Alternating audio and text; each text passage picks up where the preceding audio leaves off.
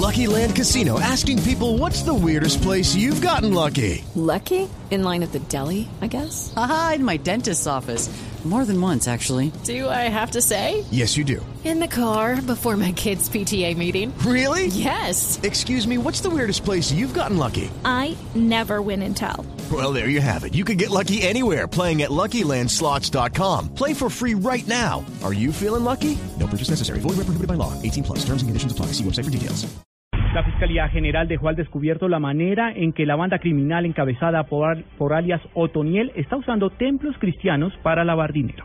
Paola Santofimio.